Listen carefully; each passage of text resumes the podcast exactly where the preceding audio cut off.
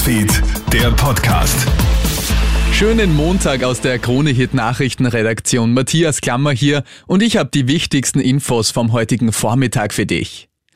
Endlich wieder ohne Angaben von Gründen ins Freie. Der Lockdown für Ungeimpfte ist zu Ende. Der große Wurf ist das laut Kritikern nicht, denn sämtliche 2G-Regeln und Kontrollen in Gastro, Handel und Kultur bleiben ja vorerst aufrecht. Erst in knapp zwei Wochen fällt die 2G-Regel im Handel, eine Woche später folgen Gastro und Tourismus. Und dennoch sei das Lockdown-Ende schon heute von großer Bedeutung, sagt Gerald Bachinger von der österreichischen Patientenanwaltschaft. Das ist aus meiner Sicht eben dieser psychologische Effekt, weil sich an diesem Wort Lockdown für Ungeimpfte eben sehr viel Konflikte und, und sehr viel Widerstände aufgebaut haben. Und wenn man diese Hürde wegnimmt, dann kann man wahrscheinlich aus der gesamten Diskussion etwas Druck rausnehmen.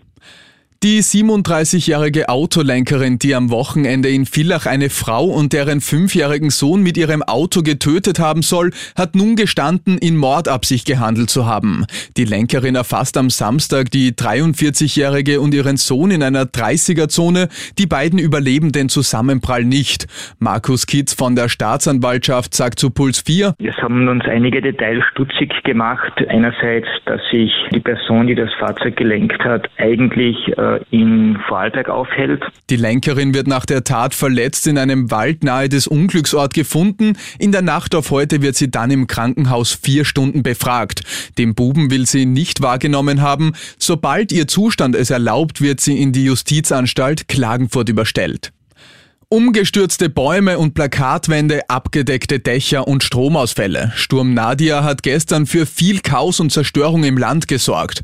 Auf den Bergen sind Windspitzen von 155 kmh gemessen worden, doch auch in den Tälern hat der Sturm ordentlich gewütet. Alleine in Niederösterreich hat es mehr als 400 Einsätze wegen Sturmschäden gegeben. Mehr als 3400 Feuerwehrleute sind im Dauereinsatz gewesen.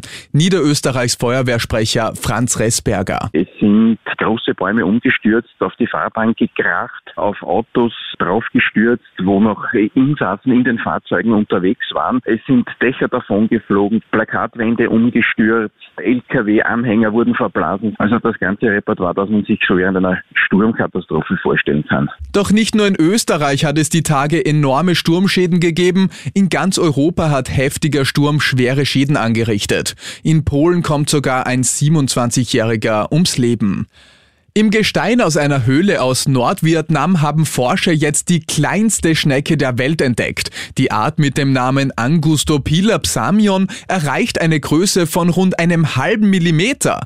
Die Schalenhöhe der Schneckenart hat einen Durchmesser von 0,46 bis 0,57 Millimeter. Das ist also kleiner als ein durchschnittliches Sandkorn und macht die Kleinstschnecke praktisch unsichtbar für Fressfeinde. Und das war's schon wieder mit den wichtigsten Infos bis jetzt. Den nächsten Podcast und das nächste Update gibt's dann wieder am Abend von Clemens Draxler. Schönen Tag dir. Krone Hits, Newsfeed, der Podcast.